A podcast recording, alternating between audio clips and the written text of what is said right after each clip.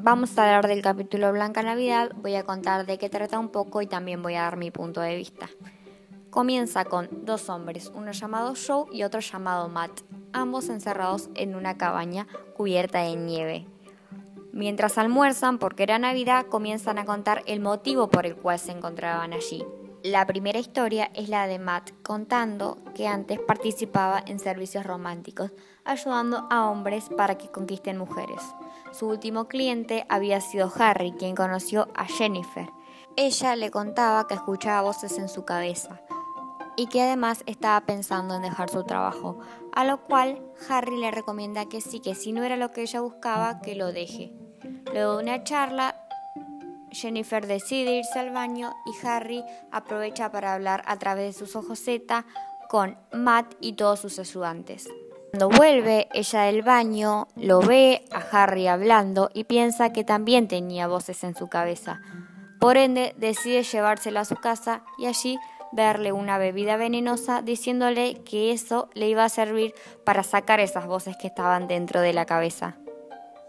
Jennifer también comienza a tomar de la bebida. Tras tanto, Matt y todos los ayudantes estaban viendo cómo Harry iba muriendo poco a poco, así que deciden desconectar los dispositivos y borrar toda esa información.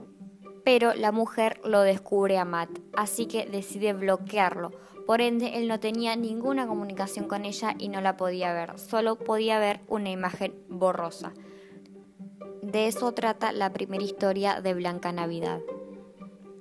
Bien, la segunda historia cuenta a qué realmente se dedicaba Matt. Él trabajaba con cookies.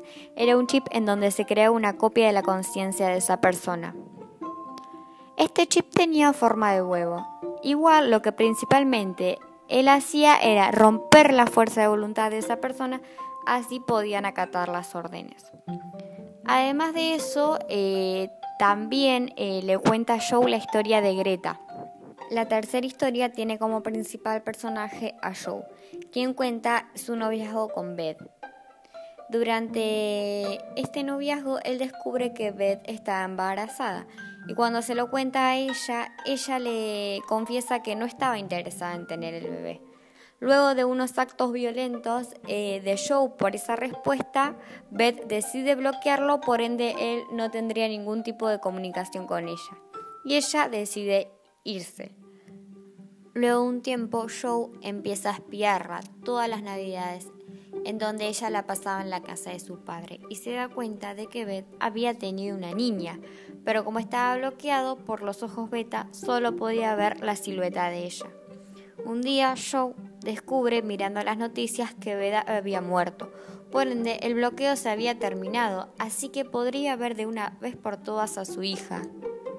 Joe va a la casa del padre de Beth y logra ver a la niña, pero descubre que no era la hija de él, sino de su amigo Tim, quien había tenido un romance con Beth. Aparece el padre de ella y luego de una discusión, Joe lo golpea y lo mata. Asustado, decide abandonar la cabaña, dejando morir a la niña abandonada y al padre. Es ahí cuando Matt lo hace confesar y hacerse cargo de las dos muertes a Joe. A la vez, Joe se da cuenta que la cabaña en la que estaban era la misma cabaña del padre de Beth. Y al mirar por la ventana ve el cuerpo de la pequeña. En realidad, todo había estado dentro de una cookie. Matt le había tendido una trampa para conseguir su libertad. Este consigue que lo liberen, pero al ser un delincuente sexual estaba bloqueado por toda la comunidad. Todo esto fue un poco de lo que ocurrió en Blanca Navidad. Bien, con respecto a mi punto de vista, lo que más me llamó la atención fue el bloqueo que utilizaban las personas. Yo pienso que esto eh, en la realidad no podría ocurrir. ¿No sería más fácil decirle la verdad a Joe antes que ocultárselo o bloquearlo? Él perdiendo tiempo de su vida imaginándose en su hija, eh, cómo sería, y demás. Yo creo que hoy en día eh, no se podría usar el bloqueo. Las personas, si tuvieran la posibilidad de usarlo, creo que no lo harían de la forma correcta. Porque al bloquear a una persona debido a que tenés un problema o algo o una circunstancia, vos no estás afrontando ese problema o esa circunstancia. Por ende, no, creces porque no tenés un aprendizaje personal, porque no puedes resolver el problema. Es obvio que te lleva menos tiempo bloquear a la persona que afrontar el problema, procesarlo y solucionarlo. Yo creo que haciéndonos cargo del problema que tenemos, logramos aprender algo de ese problema y por ende un crecimiento personal.